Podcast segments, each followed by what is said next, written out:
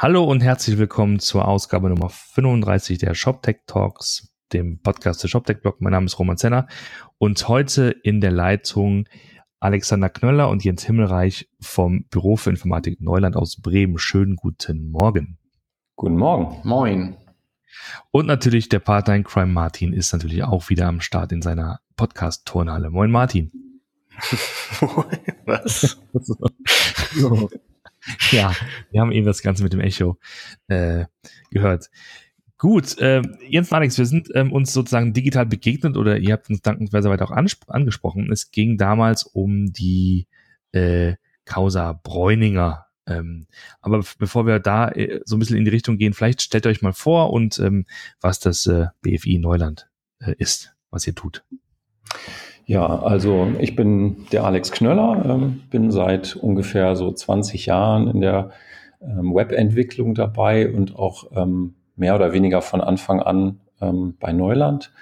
Ähm, und wir haben damals, als wir mit der Firma angefangen haben, uns im Gegensatz zur vorigen Firma von so einem reinen, also vom, von so einem Agenturansatz verabschiedet und haben auf ähm, reine IT äh, Schwerpunkt auf einen reinen IT-Schwerpunkt gesetzt und insbesondere, das war damals noch nicht so verbreitet, sind wir mit agilen Ansätzen auf unsere Kunden zugesprungen und ähm, haben denen ein bisschen das Leben schwer gemacht, weil die immer noch so Lastenhefte und Pflichtenhefte wollten und waren damit dann aber sehr erfolgreich und kann man ja auch sehen, inzwischen ist so die ganze Welt in dem Bereich dreht sich eigentlich nur noch um so agile Softwareprozesse. Deswegen ist es schwerer, unser Alleinstellungsmerkmal jetzt nur darauf zu ähm, fokussieren. Aber da wir im Wesentlichen so in so einem High-End-Bereich unterwegs sind, haben wir halt auch ziemlich viel Erfahrung mit ja, ziemlich anspruchsvollen E-Commerce-Lösungen und auch ja, Einbettung. Also wir, wir schmiegen uns immer an die gesamte IT von irgendwelchen Systemen von unseren Kunden an.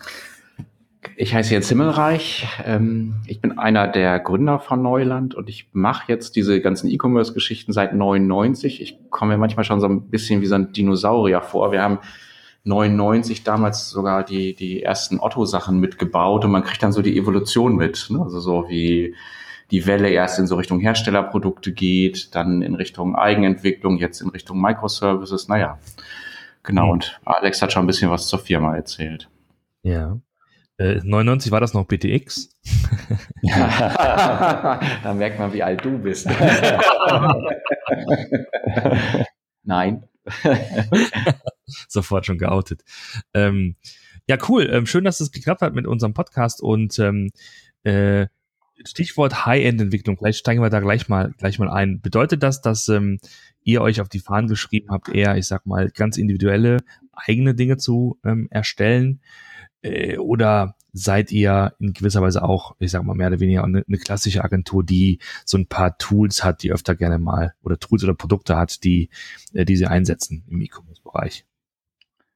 Naja, bei uns ist es, ähm, ist es ein bisschen abhängig davon, wie die Kunden auf uns zukommen. Ne? Also es hat eine Zeit lang gegeben, vor allem Ende der Nullerjahre, wo ganz viele auf Herstellerprodukte gesetzt haben. Da sind Kunden oft auf uns zugekommen, haben mit uns darüber gesprochen, eine Implementierung, eine Shop-Implementierung zu machen, hatten aber ähm, sich schon für eine Plattform entschieden. Damals ist es sehr stark Hybris gewesen und jetzt so in den letzten Jahren ist es eher, dass die Kunden auf Eigenentwicklung setzen, was wir schon relativ lange machen. Und da gibt es auch ein paar Bausteine, das sind aber eher so Open Source Frameworks ähm, im Infrastrukturbereich, also eher so ein OR-Mapper wie Hibernate oder so, so, ein, so eine Applikationsschale wie Spring. Ähm, in der Regel setzen wir da keine Open Source Shops ein. Okay. Und ähm, wie, wie kommt das in der Regel? Also wie kommt dieser Kontakt zustande, dass dann Unternehmen tatsächlich äh, äh bei euch anrufen und, ähm, und äh, sich eine, für eine Eigenentwicklung en, en, entscheiden? Wie ist da so der Prozess?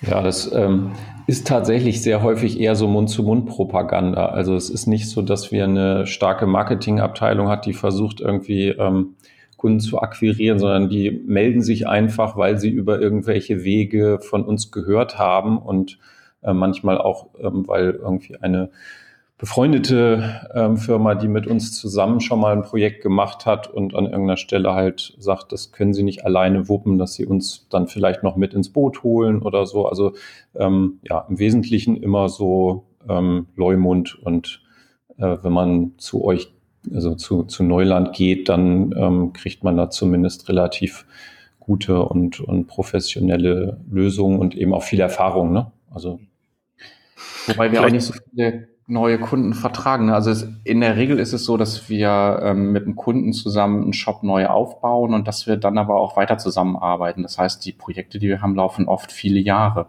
Ne? Und ähm, deswegen so ein neuer Kunde im Jahr, vielleicht zwei, aber viel mehr vertragen wir gar nicht. Mhm. Okay. Könnt ihr vielleicht so einen kurzen Auszug mal geben, also jetzt ohne auf spezielle Pro äh, Projekte einzugehen, aber für, für was für so Kundengrößen ihr so sonst arbeitet? Also wie gesagt, wir hatten ja einmal schon das Thema ähm, Bräuniger, aber sonst noch, äh, noch mehr? Also bei uns sind die Kunden in der Regel welche, die aus dem Kataloggeschäft oder aus dem Stationärgeschäft kommen. Und ähm, so, was ein paar Kunden sind, ist ähm, Douglas wäre ein Kunde, ähm, Manufaktum, ähm, Obi, Grand Prix, ähm, einige aus dem Otto-Kontext, also so jemand wie äh, Franconia. Eine Zeit lang haben wir für Alba Moda gearbeitet. Ähm, ja, ist spannend. Und mich würde jetzt mal interessieren, wenn ihr sagt, also äh, es hat sich so ein bisschen geschiftet von, äh, die Leute kommen halt an mit, mit ihrer Vorstellung Hybris, ja, jetzt bauen wir, ich habe mir hier schon den Vertrag unterschrieben, jetzt müsst ihr mir das nur noch bauen, äh, hinzu halt eher diesen, diesen eigenständigen Ansatz und auch äh, wahrscheinlich auch mit einer, mit einer gewissen Architektur dahinter, die halt nicht nur das, das E-Commerce-System betrifft, sondern die wahrscheinlich auch dann ihre komplette Architekturlandschaft betrifft. Ähm, könnt ihr uns vielleicht so ein bisschen mal einen Einblick geben, wie, äh, was sich da über die Jahre geändert hat? Also wieso kommen die Kunden jetzt auf einmal mit diesem Ansatz an? Habt ihr das irgendwie festgestellt? Gibt es da irgendwie ein paar Kriterien, an denen ihr das festmachen könnt? Na, ich glaube, es sind zwei Faktoren. Das, der eine Faktor ist, ähm, dass die Kunden mittlerweile ja schon etwas fortgeschrittene E-Commerce-Player sind und größere Teams haben. Das heißt, die haben Skalierungsprobleme und ein Skalierungsproblem mit einem Herstellerprodukt zu adressieren, was im Kern eine monolithische Struktur hat, ist zumindest nicht trivial. Ne, und da ähm, haben viele gemerkt, dass es ihnen nicht wirklich gelingt, an, an äh, eine Hybris-Entwicklung mit drei oder vier Teams zu machen, die wirklich unabhängig voneinander sind. Das geht eine Zeit lang relativ gut, aber dann irgendwann kommt das an Grenzen. Und das Zweite ist, ähm, dass man natürlich auch auf dem deutschen Markt beobachtet, was machen die anderen und in dem Moment, wo halt auch andere große Betreiber auf ähm, Open Source Lösungen setzen. Also Otto ist da halt einschlägig mit dem Lotse-Projekt, ähm, ist das für etwas kleinere eben auch möglich, sowas zu tun. Mhm. Also ist das so ein bisschen auch Gruppendruck. Ja, sagen wir mal, umgekehrt vielleicht eher ähm, die, die Traute, dann auch solche Entscheidungen zu treffen. Ne? Also so in, in Entscheiderebenen ist es häufig so, es ist immer viel leichter, sich äh, irgendwie was rauszusuchen, wo einem keiner den Kopf später für abreißt, weil es doch der Marktführer ist. Also SAP wird ja nicht unbedingt deswegen genommen, weil sie die beste Lösung bedeuten, sondern ähm, weil es am risikolosesten ist, als Entscheider sich für SAP zu entscheiden. Hm. Und ähm, so was ähnliches hat man da auch beobachtet. Also es bedurfte schon einiger Fälle, wo Leute sich ähm, für eine Eigenentwicklung entscheiden und damit erfolgreich sind, bevor Entscheider bereit sind, so ein Risiko einzugehen, statt irgendwie zu sagen, na, ich habe ein Fertigprodukt, was ja mir jeder anpassen kann oder so, als, als Idee im Kopf, ne? auch wenn das gar nicht der Realität entsprach, aber das war immer so ein bisschen eher so ein Sicherheitsnetz für Entscheider. Ich finde das ein ganz äh, äh äh, oder ich finde, das ist der springende Punkt an der, an der, an der Geschichte. Ich meine, als, als Auftraggeber brauchst du doch ein gewisses Verständnis, auch ein technisches Verständnis, um überhaupt diese Entscheidung treffen zu können, äh, eine Eigenentwicklung in Auftrag zu geben, oder? Ich meine, das ist ja, das bedarf ja schon einiges. Ja, man kann im Prinzip da von einer Professionalisierung unserer Kunden auch sprechen. Ne? Also wir kennen das noch aus den Anfängen, wo der ähm, Umsatzanteil eines Shops vielleicht vom Gesamtumsatz drei Prozent betrug oder zehn. Ähm, da hat noch keiner so genau hingeguckt und es war noch in Anführungsstrichen so ein bisschen eine Spielwiese. Vielleicht gibt's das Internet ja bald doch nicht mehr oder so. Und ähm, erst als diese Anteile immer größer wurden, hat halt auch die Professionalisierung innerhalb der Unternehmen zugenommen. Und die haben dann inzwischen eigene Techniker, eigene ähm, Spezialisten, die, ähm, sage ich mal, auch von Anfang an vielleicht im E-Commerce dabei waren und inzwischen sehr, sehr viel Erfahrung gesammelt haben und dann auf der Basis auch in der Lage sind, ganz andere Intuitionen äh, zu entwickeln und Entscheidungen zu treffen. Mhm. Ja, das wäre jetzt auch so meine Frage gewesen. Was hat sich denn an der, an der Zusammenarbeit mit diesen Kunden geändert? Weil wenn ihr vorher ja wirklich wahrscheinlich die, äh, wart ihr innerhalb dieses Projektes die, die technische Instanz? Und zwar komplett alleine. Das heißt, ihr habt das alles auch äh, größtenteils wahrscheinlich auch mitentschieden oder äh, auch, auch vorgegeben. Aber das, ich gehe jetzt schon davon aus oder hätte jetzt so, so das so rausgehört, dass sich äh, das auch ein bisschen in Richtung der, der Kunden halt verlagert hat. Ist, ist das so? könnt ihr das beobachten? Habt ihr da dann halt eigene Teams? Ist das irgendwie, dass man vielleicht mit mehreren Teams auf Kundenseite und mit eurem Team dann zusammenarbeitet?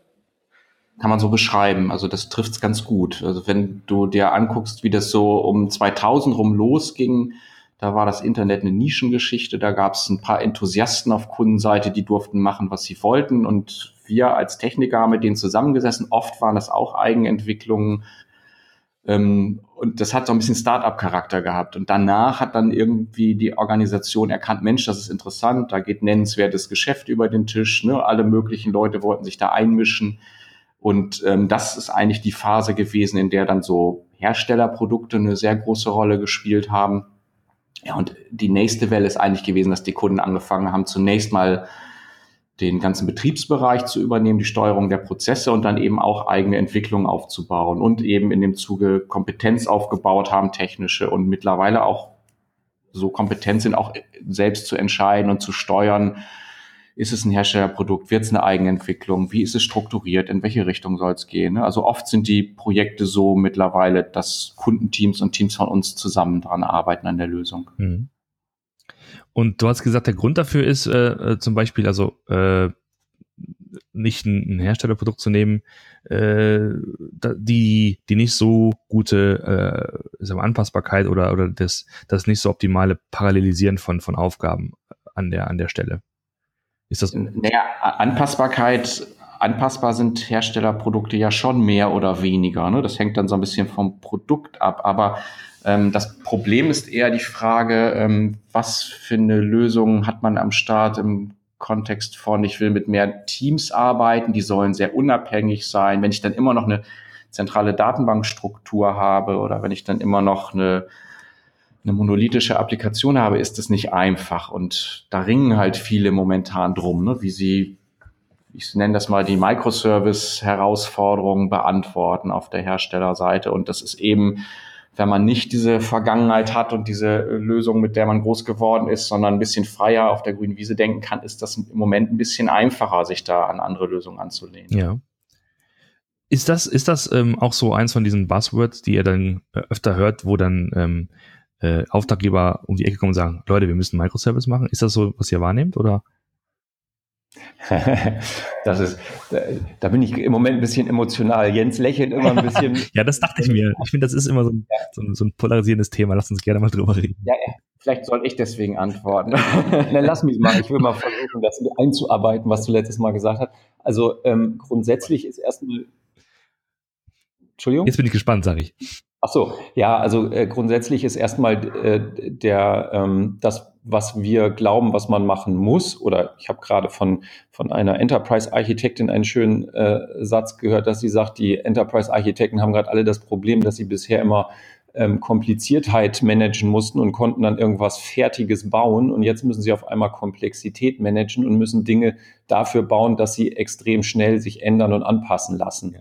Und ähm, mit Microservices und Eigenentwicklung kann man natürlich ähm, dann solche Sachen besser machen, weil Monolithen eher immer ziemlich starre Prozesse enthalten, die sich zwar verbiegen lassen, aber das ganze Ding ist einfach, weil es so groß und komplex ist, nicht so besonders gut für schnelle Veränderlichkeit gemacht. Und deswegen sind Microservices erstmal ähm, darauf eine Antwort. Ähm, dabei gibt's aber zwei ganz kritische Sachen meiner Meinung nach.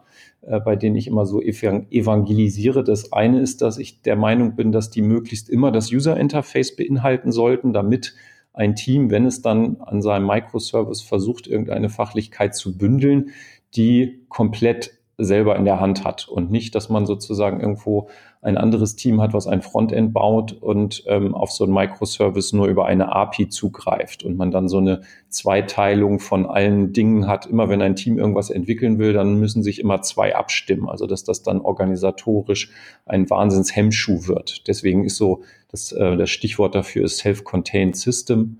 Ähm, dass man also sagt, nicht ein, irgendein Microservice, sondern eine spezielle Form, nämlich eine, die neben der eigenen Datenhaltung, die bei Microservices allgemein immer so gefordert wird, auch ähm, das User Interface beinhaltet. Und der zweite Punkt ist äh, ähm, der fachliche Schnitt. Also wie schneidet man in einer hochveränderlichen Welt irgendwie die, die Systeme und, und trennt sie voneinander, ähm, wieder mit diesem Zweck, möglichst schnell veränderbar zu sein und ähm, dabei kommen wir vielleicht gleich nochmal drauf, kann man dann diese kundenzentrierte ähm, Vertikalisierung ähm, als Ansatz wählen, die wir häufig machen. So, das sind so die beiden Punkte, die ich immer, wenn, ähm, wenn das mit den Microservices losgeht, immer mahnend sage. Also nicht irgendwie äh, mal eben Microservices machen, sondern mit diesem SCS-Ansatz und ähm, beim fachlichen Schnitt ganz wahnsinnig vorsichtig sein, weil wenn man den schlecht macht, dann wird man mit Microservices eher langsamer als schneller. Mhm.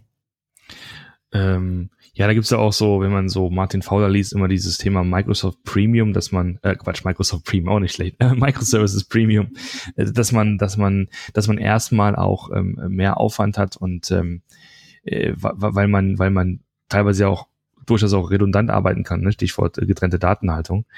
Ähm, äh, würdest, würdet ihr, würdest du dann generell sagen, dass sich das für, für die die Kunden, die ihr da so in dieser Richtung betreut, auch, auch auszahlt? Ich meine, ist es, hat es einen echten Business-Mehrwert, abgesehen von der Tatsache, dass es halt äh, technisch irgendwie äh, modern ist? Naja, die Frage ist tatsächlich, wie du die Microservices schneidest. Also wenn du mit vier oder fünf Teams an der E-Commerce-Plattform arbeitest, dann ist das extrem sinnvoll, dass alle ein eigenes Artefakt haben, dass alle ein eigenes Frontend haben, und dass alle einen eigenen Prozess haben, ähm, so dass sie schnell ihre Feature entwickeln können und dass du da keinen Abstimmungsoverhead hast. Ähm, aber wenn du das ins Extrem treibst und sozusagen jedes Team ähm, fünf bis zehn eigene Services hat, die sich dann eher so um, um irgendwelche Grundentitäten drehen und nicht viel mehr machen als speichern und lesen, dann zahlt es sich nicht aus. Ne, aber also der, der Weg bei uns ist eher der andere, dass wir festgestellt haben, dass gerade in diesen großen äh, Lösungen, wo man mit mehreren Teams arbeitet, man auf einmal so einen Punkt hat, ab dem man extrem langsam wird. Und das ist eigentlich der Punkt, wo wir angefangen haben zu überlegen, naja gut, wir müssen es jetzt irgendwie auseinanderreißen und was sind jetzt so sinnvolle Schnitte, damit die Teams wieder die Geschwindigkeit aufnehmen, wie es am Anfang war, als man eher mit einem Team gearbeitet hat. Und die erste Reaktion ist dann immer gewesen zu sagen, na gut, dann bauen wir die, die ähm, Teams umso Grundstrukturen, eins um die Produkte, eins um den Kunden rum, eins um den Warenkorb. Und dann haben wir festgestellt, das ist eine ganz schlechte Idee, weil natürlich alles, was ich, wenn es wirklich wichtige Grundentitäten sind, dann spielen die auch in allen Use Cases eine Rolle. Also das sind Schnitte, wo du ähm, die API eines Produktes gar nicht kleiner kriegst. Und wir sind dann dazu übergegangen, eben zu sagen, wir schneiden anhand der Phasen des Kaufprozesses. Also es gibt ein Team, was sich auf Suchen spezialisiert, es gibt ein Team, was sich auf den Kaufprozess spezialisiert, es gibt ein Team, was sich darauf spezialisiert, das Produkt von allen Seiten darzustellen. Und damit fahren wir relativ gut. Damit kriegt man dann diese Grundentitäten doch relativ schmal und Teams haben einen ziemlich klaren Fokus. Mhm. Aber heißt das dann auch, dass ihr quasi wenn ich mir jetzt mal, also ich, ich verstehe das komplett zu sagen, okay, du hast ein, ein Produktteam. Ja, das kümmert sich nur um die Produkte und die Architektur der Produkte, um die Struktur und was ich da alles reinpacke, welche Attributsets und so weiter. Und wenn du das jetzt ja aber auf, aus, ausweitest, sage ich mal so, du hast so dieses Search-Team, du hast das Card-Team, du hast das ähm, also du, du äh, nimmst dich entlang dieser dieses dieses Customer Journeys, äh, ähm, nimmst ja halt deine eigenen Schnitte raus. Heißt das ja, dass du quasi die die Produkte dann in 30 unterschiedlichen Formen speicherst, weil die Suche sie ja wahrscheinlich anders braucht äh, von der Struktur her als äh, weiß ich nicht. Ja, das stimmt. Der, der Warenkorb. Äh, die Frage ist ja, wie du, du musst ja irgendwo wieder ein Single Source of Truth mit dabei haben, weil irgendwo müssen die Produktdaten ja herkommen. Du willst ja nicht für jedes für, für jedes dieser dieser Bereiche äh, äh die Produktdaten neu anlegen müssen, äh, weil da wird ja dann deine dein, Product Management, äh, also dein Product Informationsmanagement wird dann ja äh, verrückt bei. Wie wie löst ihr denn dann so eine Abhängigkeiten auf? In solchen ja, vielleicht, vielleicht einen Schritt nochmal zurück. Das Spannende daran ist ja erstmal, dass wenn man sich klar macht, dass ein Produkt tatsächlich, genauso wie du beschreibst, in jedem Kontext etwas anderes ist. Ne? Also im, im Suchen-Kontext ist es so, dass ich viele flache Attribute brauche, um von der Benutzerseite über Filter ähm, mir dann ein Suchergebnis aggregieren zu können. Im, Im dem Bereich, wo ich eher Empfehlungen mache, interessieren mich eigentlich die Innenstrukturen eines Produktes kaum, sondern eher die Relation zu anderen Produkten. Wenn ich auf einer Detailseite bin, dann habe ich oft so eine eher so, einen, so einen Pyramidenbegriff von einem Produkt. Ne? Dann habe ich ein mhm. Produkt, das hat vielleicht sieben Farben und jede Farbe hat noch n Größen halt. Und wenn ich im Warenkorb bin, dann ist das genau ein Ding, das aber vielleicht noch eine Anzahl hat. Also man merkt, dass die Datenmodelle zunächst mal einfacher und viel spezifischer werden und du kriegst dadurch viel aufgeräumteren Code. Wenn du dir vorstellst, du würdest diese ganzen Aspekte in den Monolithen ver verwoben haben, dann hättest du zwar ein Produkt, was extrem viel kann, aber es ist kaum noch deutlich, wo der Fokus jeweils liegt. Und du hast jetzt gefragt, wie die sich abstimmen. In der Regel ist es so, dass wir gucken, ähm, welcher, welches der Teams ist sozusagen am, am, am vielleicht am, hat die umfänglichste Information über das Produkt. Das könnte zum Beispiel in diesem Bereich das Team sein, das sich um die Produktdetailseite kümmert, ne? also das, das Produkt von allen Seiten darstellt. Und die sind in der Regel diejenigen, die das, was du Single Source of Truth genannt hast, zur Verfügung stellen, in Feed, der asynchron von den anderen ähm, Systemen konsumiert wird und die ähm, das als Datenbasis für ihre Produkte benutzen. Hm. Okay.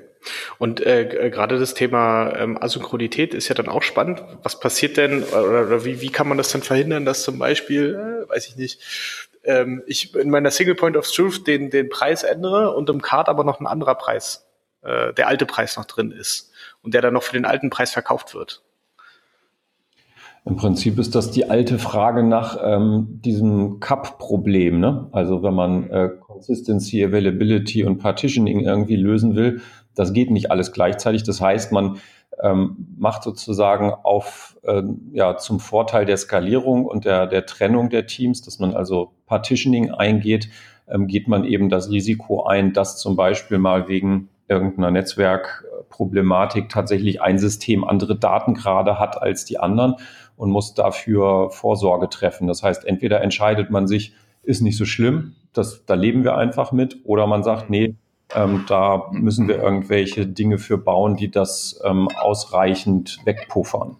Wobei dein Beispiel auch ganz gut ist, weil ähm, das ähm, also bei der Frage, wo verorten wir die Bestände, ne? also wo kommt die Information für die Bestände her, man genau solche Fragen diskutieren muss. Also in der Regel ist eher der Checkout-Prozess, der Warenkorb, der Ort, wo originär die Bestände aufschlagen und die anderen Systeme sind dann die, die das konsumieren. Also es ist wahrscheinlich nicht so kritisch, wenn die Detailseite da einen Verzug von ein, zwei Minuten hat. Ähm, ist es aber extrem wichtig, dass der Warenkorb da genau weiß, was an Bestand da ist. Ne? Also in dem Fall würden wir eben den Bestand zu dem Ursprung, zu der, der Information machen und der würde das dann an die anderen verteilen.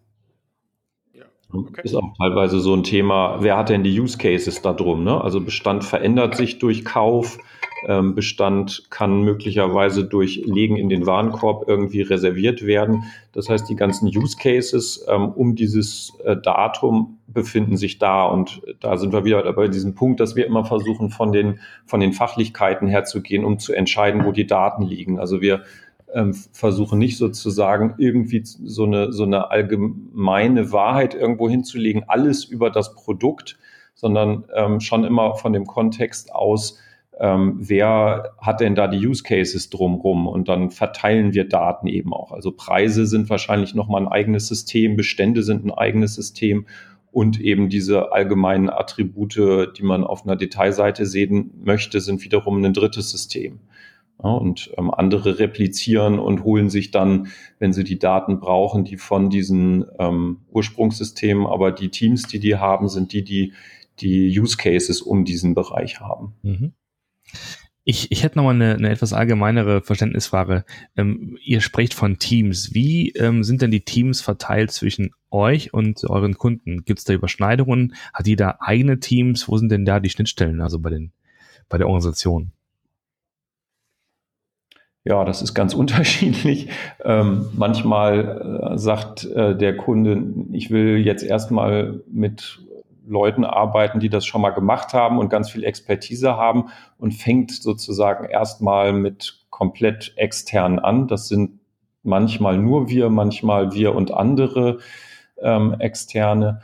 Ähm, es gibt aber auch Fälle, wo der Kunde sagt, naja, ich, ich will auf alle Fälle meine eigenen Leute schon mit irgendwie enablen und mit in die Teams verteilen und sorgt dann dafür, dass also in jedem Team mindestens ein, zwei ähm, aus seiner eigenen Technikabteilung auch mitmachen und alles mitbekommen.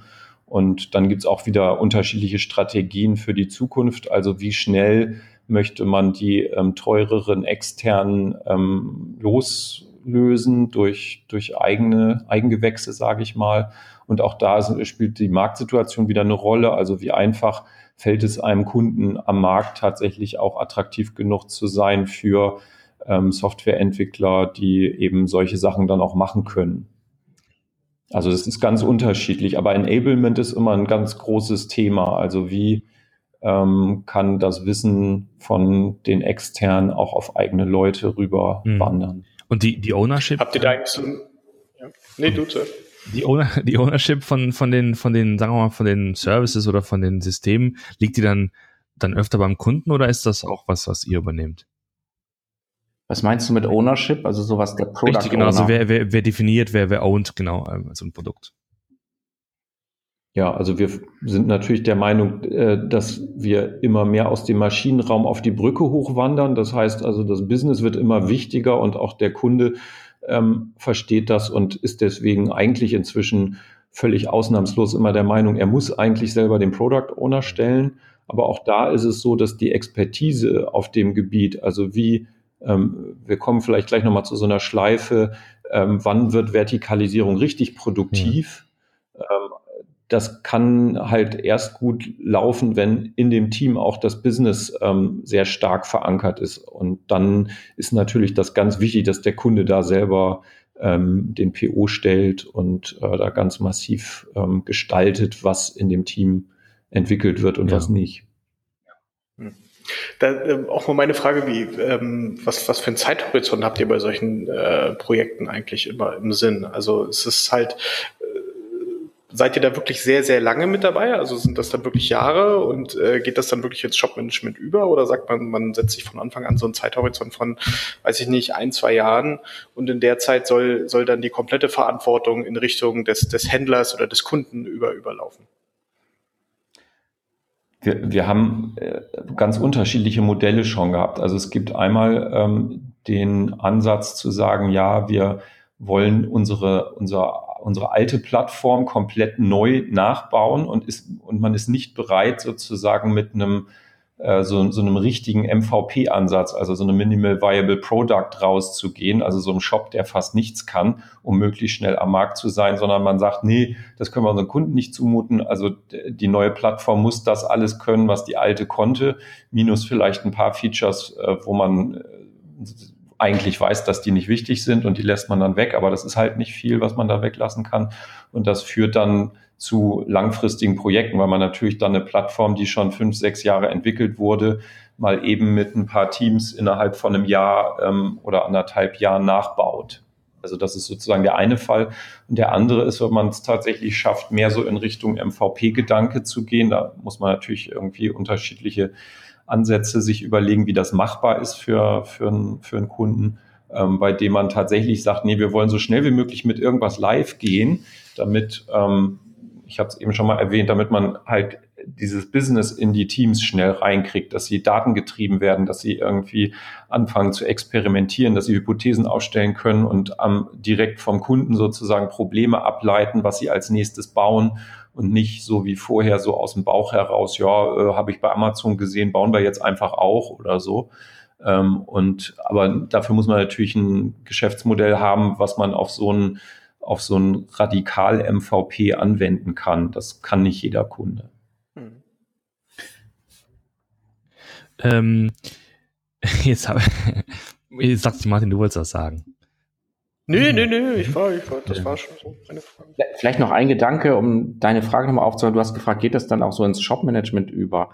Ähm, das, was Alex jetzt beschrieben hat, ist ja so ein bisschen die initiale Phase, bis so ein, so ein Shop steht halt. Ne? Und da konkurrieren so ein bisschen diese beiden Ansätze, entweder minimal mit dem MVP oder eben so, so einen eher barocken Ansatz, das komplett nachzubauen. Ähm, in der Regel hört damit das Projekt aber nicht auf.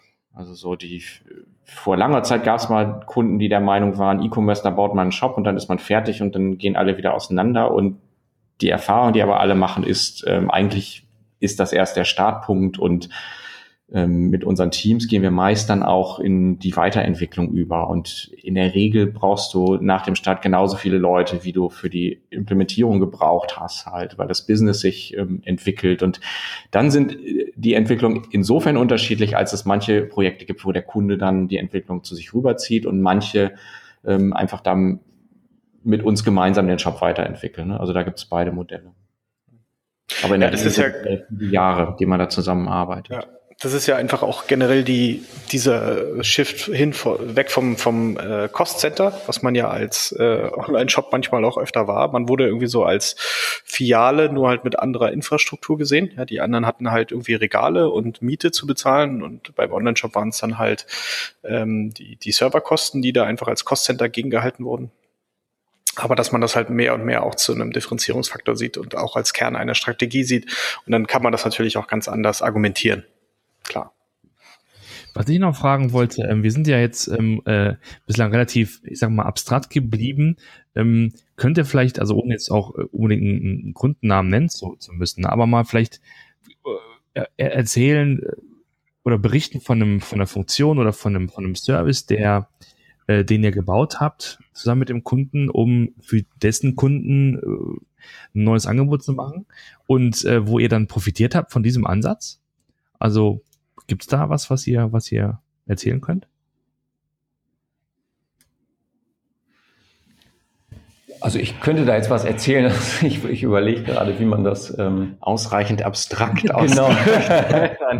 Man kann das ja so sagen, wenn ähm, ein Kunde eine gute Idee hat, also mit irgendwelchem ähm, neuen Feature an den Markt will, dann ähm, zeigt sich eigentlich, ob die Schnitte gut funktioniert haben, wenn es gelingt, diese Idee bei einem Team also wir haben ja gesagt, wir schneiden anhand der Customer Journey wenn es einem gelingt, die Idee bei einem Team zu platzieren und so ist, dass die anderen Teams eigentlich nur so ein bisschen so Hygienefaktoren machen müssen halt. Und so ein Experiment haben wir gerade bei einem Kunden und das ist ganz spannend, weil es tatsächlich gelungen ist, ähm, sozusagen den, die, dieses, es ist ein sehr umfängliches Feature, es ist schon fast ein neuer Marktzugang, den genau in einer Vertikale zu platzieren und bei den anderen ähm, Teams ist eigentlich nur so ein bisschen was aufgeschlagen, wie ja, hier kannst du nochmal äh, das ein bisschen oder das anzeigen oder das zurechtrücken, aber so die, die ähm, Geschäftsfunktionalität und tut uns leid, da kann man jetzt leider nur so abstrakt bleiben, ist äh, wirklich ähm, genau in einem Bereich gelandet. Also das hat sich sehr gut angefühlt.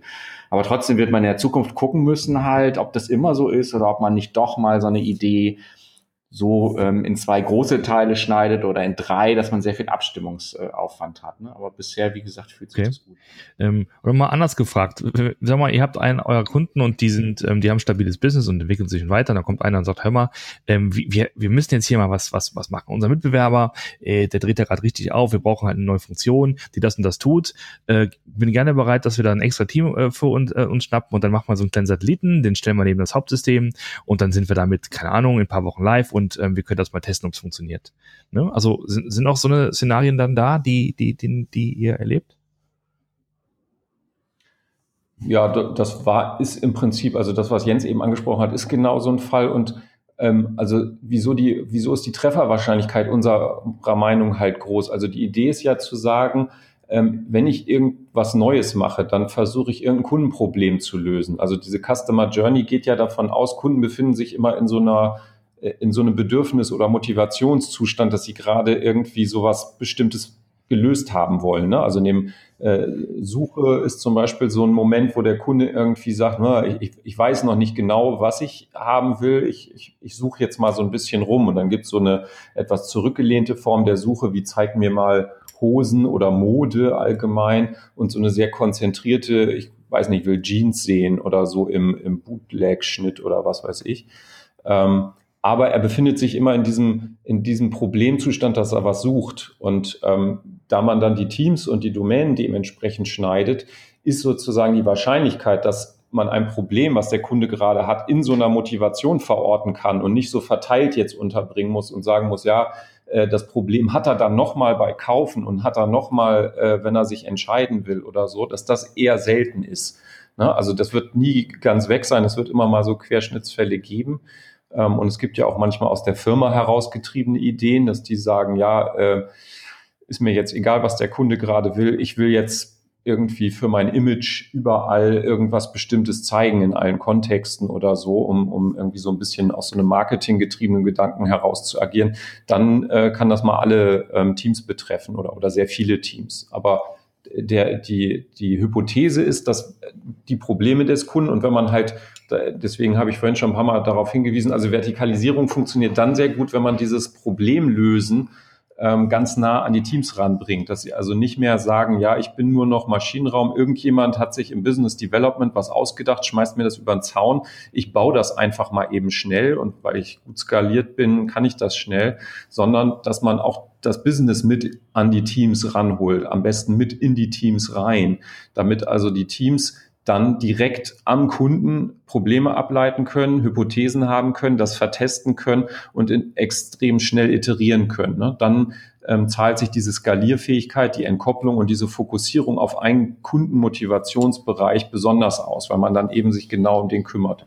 Und das, was du eben beschrieben hast, dass also jemand mit einer neuen Idee um die Ecke kommt, da steht eben hinter, die nicht mehr von, ich habe da so ein Feature gesehen, auszudenken, sondern zu sagen, ah, hier hat irgendeiner ein Problem eines Kunden erkannt, hat sich dafür Folgendes überlegt, also zum Beispiel dieses äh, Answer and äh, Question and Answers da bei Amazon, ne? da, da sagt einer, ja, da gibt es irgendein so Problem, die Kunden wollen immer irgendwas wissen und äh, da steht nicht genug. Und dann hat sich einer überlegt, ja Mensch, dann lass doch mal die Kunden versuchen, sich gegenseitig die Antworten zu geben oder so. Ne? Also er hat ein Problem adressiert und in so einer Situation würde man dann halt auch sagen, okay, was denn das gerade für eine Kundenmotivation? Er versucht gerade das Problem zu bewerten, also ist das Team bewerten dafür zuständig, ähm, wenn der Kunde nicht ausreichend äh, sich informiert fühlt oder Fragen nicht ausreichend beantwortet hat, die er zu einem Produkt hat, dass er das in dieser Domäne dann und mit dem Team oder da können ja auch mehrere Teams sein, ähm, dann eben macht. Und das kann dann auch sein, dass man ein neues Team abspaltet und sagt, okay, ihr baut jetzt mal kurz so ein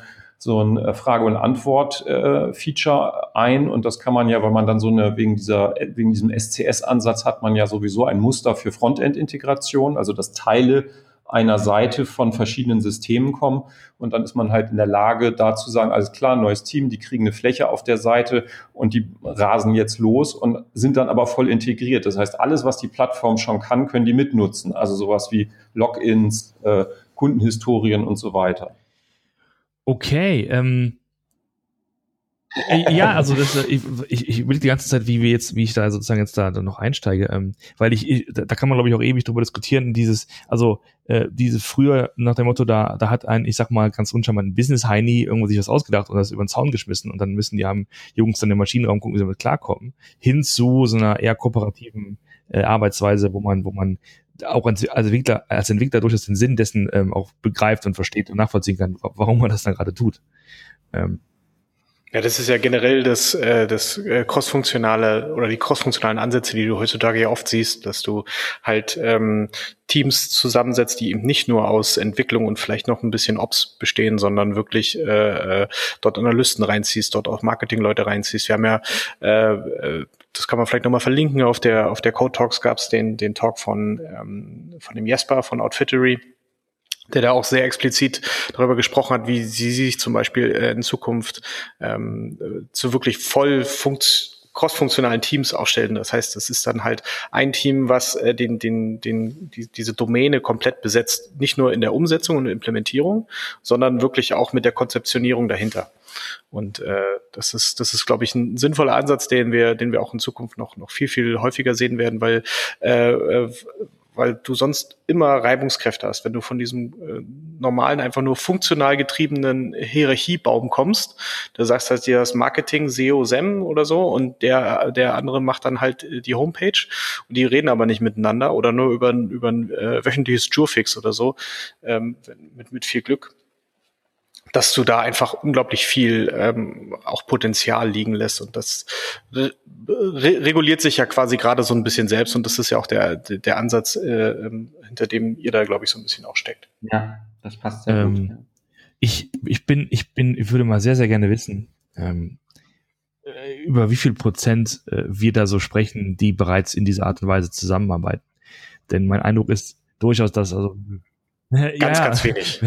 Ganz, Ganz, wenn du, wenn ganz du wenig. Riesengroße also, Agenturen hast, die dann ähm, Horden von Entwicklern in, in, in, in fernen Ländern beschäftigen, um, um Dinge zu, zu lösen. Da, äh, also da ist ja gerade dieses Thema ähm, Offshoring und so, wenn man, wenn man da äh, kommunizieren muss über, über Zeitzonen und Ländergrenzen hinweg und Sprachgrenzen hinweg, dass die, die Teilung halt noch viel, noch da sehr krass ist, ne? Und, und dass dieses Kooperative ist, glaube ich, ähm, so das, du, das hat noch nicht mal was mit, mit, mit dem Agenturgeschäft an sich zu tun, sondern das äh, kriegen ja selbst die großen Unternehmen noch nicht so hundertprozentig hin. Also ich glaube, die eines, die so langsam halt sich so ein bisschen auf die Fahne schreiben und ich glaube, äh, mehr und besser hinbekommen, ist wirklich ein, ein Zalando. Ähm, aber alles, was darüber hinausgeht, ist echt also ich habe es noch von keinem gehört, die es wirklich auch mal erfolgreich mal darüber geredet haben. Also vielleicht tun es auch einige, so wie, wie, wie Outfittery jetzt, die es jetzt mal probieren. Ähm, aber selbst wenn du es halt innerhalb der Firma noch nicht mal, wenn, wenn das da, da noch nicht so verankert ist, innerhalb eines, eines Konzerns oder einer, einer großen Firma, die halt sogar die Entwicklung in-house hat, äh, dann ist es ja noch schwerer, das, äh, äh da irgendwie einen Modus operandi zu finden mit äh, Entwicklern, die ja, noch nicht absolut. mal im Haus sitzen. Äh, jetzt, Alex, sind wir schon fast am Ende des Podcasts. Gibt es aus eurer Sicht noch, äh, noch, noch äh, Dinge, Themen, äh, Texte, Projekte, wo ihr sagen würdet, da sollte man mal ein Auge drauf halten. Das wäre noch interessant für die Leser und, und Hörerschaft dieses, äh, dieser Veranstaltung hier? Also ich glaube, ein nettes Modell, was sich jeder mal angucken sollte, ist das Agile Fluency Model von Diane Larson und der zweite Name ist mir gerade ähm, das adressiert dieses Thema, dass man ähm, Teams bis dahin entwickelt, dass sie das Geschäft ähm, betreiben.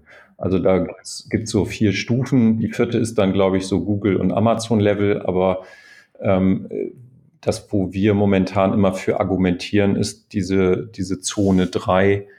Ah, James Shore heißt der zweite. Ähm, das ist ein, ein, guter fachlicher Aufhänger auch fürs Business, um ähm, sich klar zu machen, was will man da eigentlich, weil ähm, diese organisatorischen Verwandlungen und der kulturelle Wandel, den du eben angesprochen hast, ne, dass man nicht nur die Teams jetzt mal eben dahin entwickeln muss, sondern man muss ja auch alles Mögliche an Businessstrukturen drumherum aufbrechen, verändern und die Leute dafür begeistern und hoffen, dass die, die alle versucht haben, Karriere in in äh, sechs oder zwölf Stufen zu machen, dass die sich eher hin zu ähm, so einer funktionalen Qualifikation entwickeln und so. Das ist alles extrem äh, schwierig. Das ist, glaube ich, viel, viel schwieriger, als ähm, mal eben die Teams so zu bauen und die Technik dahin zu entwickeln. Ne? Deswegen. Und das adressiert das alles, finde ich, sehr, sehr gut. Prima. Ähm, würden wir gerne verlinken oder wenn wir verlinken, kenne ich selbst noch nicht so, auch wieder was gelernt. Auch äh, Gibt es bei Martin Fauler, haben die einen Space gekriegt, der hostet die so ein bisschen, weil er die auch ganz gut findet. Und da haben sie die meiner Meinung nach aktuellste Variante und so von dem Modell. Also Martin Fauler und ähm, Agile Fluency, da findet ihr das. Wir können euch den Link ja auch sonst nochmal schicken. Ja, und wenn man euch beide nochmal noch mal sehen, treffen möchte, sehen, hören, äh, wo kann man das am besten tun? Seid ihr auf Konferenzen, seid ihr irgendwo in Meetups oder äh, wo kann man euch ansprechen? ja, mit Konferenzen fangen wir ehrlich gesagt gerade erst an. Wir haben bisher uns immer vor allen Dingen im Tun äh, umgetan und, und ähm, haben jetzt aber das Gefühl, halt mit diesem Modell auch mal ein bisschen evangelisieren und begeistern zu können. Wir, wir versuchen das jetzt gerade. Ähm. Wir waren gerade auf der CCon, die ist, ist aber vorbei. Ne? Das ist ja so ein bisschen die ähm, Konferenz für Softwarearchitektur hier im Norden. Wo man uns auf jeden Fall trifft, ist auf den XP Days. Aber da ist, das ist ein bisschen eher, weil wir aus dieser agilen Ecke kommen halt. Ne? Das ist äh, ja nicht so die Konferenz, wo wir jetzt im großen Stil über Softwarearchitektur und E-Commerce sprechen, aber das ist so ein bisschen eher, wo das Herz schlägt. Und wir haben einen Blog angefangen, wo wir jetzt so anfangen, uns mit Vertikalisierungsthemen ähm, zu outen. Ja, äh, dann vielen Dank für, für das äh, offene Gespräch und für die, für die, für die Hinweise und Inputs. Und ähm, ja, dann danke ich euch und äh, ich danke auch Martin für das Podcast aus der Tonhalle und dann naja, ja, dann sehen und ja. hören wir uns bald wieder. Mach's gut. Danke euch. Ja, danke. Ciao. Ciao. Tschüss.